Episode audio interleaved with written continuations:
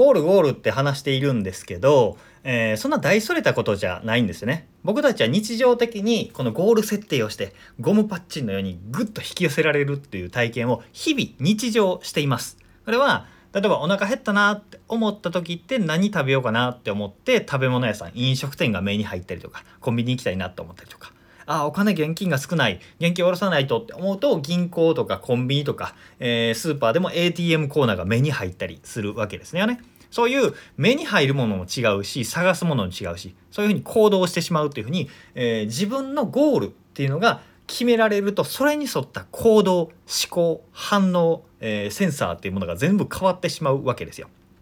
だから、えー、ゴール設定をすると人は自然に引き寄せられてしまう自然にそのゴールに引きつけられて近づいてしまうっていうのがあるわけですね。だからコーチングをしている時って僕は本当にゴールを明確にしてそれができるんだという臨場感を高めるっていうことしかしていないんですよね。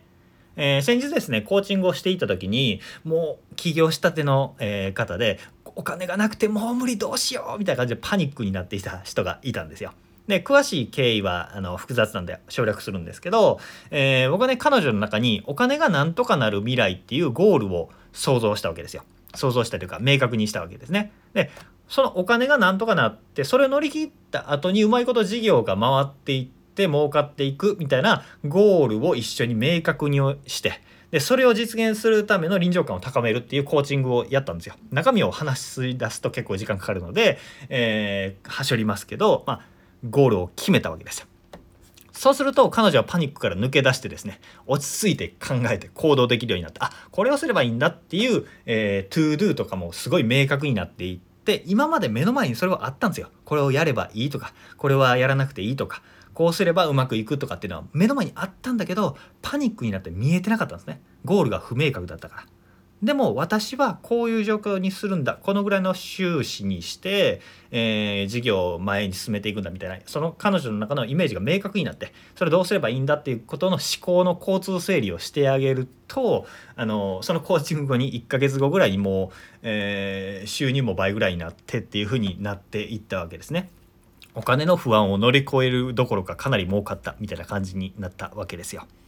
でこんな風にゴールを設定すると本当にねゴムパッチンのようにねこうグッと引っ張られるっていうものなわけです。だからゴールを描くことってめちゃめちゃ大事なんですね。自力で頑張って頑張って腕振って足上げてグッグッグッ頑張れ頑張れ走れ走れって言って頑張っているよりも、え、なんか体にあのゴムチューブあの自転車のチューブみたいな引きつけられてトラックに引っ張られるみたいなねこう引っ張られながら走っているってどっちが楽だと思いますっていう話なんですよ。イメージ的に言うと。だそっちその引っ張られる方が絶対楽なはずですよね。それがゴール設定なんだというお話でございます。でゴール設定するためには、えー、まあコーチをつけるのが一番ですね。僕もたまに、えー、コーチングのオファーっていうのは本当にたまにメルマガとか LINE で流しているので、えー、僕のコーチング受けたいっていう場合は、えそのフォローしておいてください。LINE とメルマガを。でたまに企画を出すのでそちらのチャンスを逃さずに参加してもらえればと思いますし僕以外のねコーチでもいい方いっぱいいるのでそういう方に話を聞いてもいいと思います。で自分で何とかしたいっていう場合はまあいろいろ方法はあるんですけど一番簡単なのは紙に書くっていうことですね。もう耳にタコだと思いますけど、えー、自分がやりたいこと欲しいもの行きたい場所なりたい自分とか理想の状況自分は何を目指してんだろうっていうのを紙にブワーって書き出しながら、えー、明確にするっていうのが大事です。これね今まで聞いたことあるやったことあるっていう人は多いんですけど定期的にやり直してますか？定期的に見返してますか？ってすごい大事なんですよ。月に1回ぐらいはね見直した方がいいです。本当にね僕らは自分の本当にやりたいこととか本当に大事なこととかを見失ってしまいがちなんですよ。自分にとって大事なもの何を実現したいのかっていう本心であったとしても忘れてしまう生き物なんですよね。あのドラマとか映画とかでも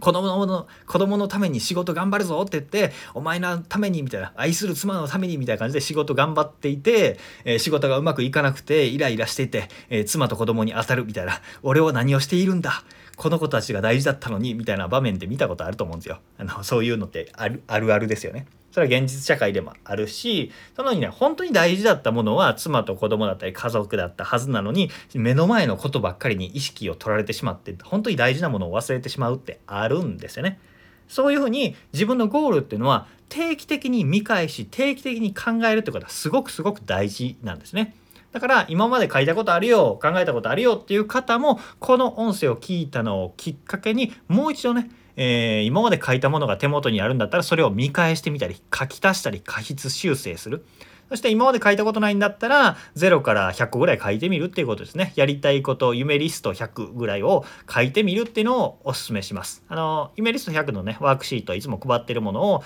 この URL 概要欄のとこにも URL 貼っておきますのでそちらでね PDF ダウンロードできるのでそれプリントして書いてみてください。えこれね本当に書くだけで叶うので是非ね書いたことない場合は書いてみてください。今回はゴール設定の重要性っていうのをお話しました。まあ、まとめるとゴール設定する方が楽に夢叶うから作った方が良くないっていう話ですね。なんで、えー、参考にしてもらえればいいなと思います。何か意見や質問などあればコメントいただければ幸いです。ということで今日も聞いていただいてありがとうございました。森島でした。それではまた。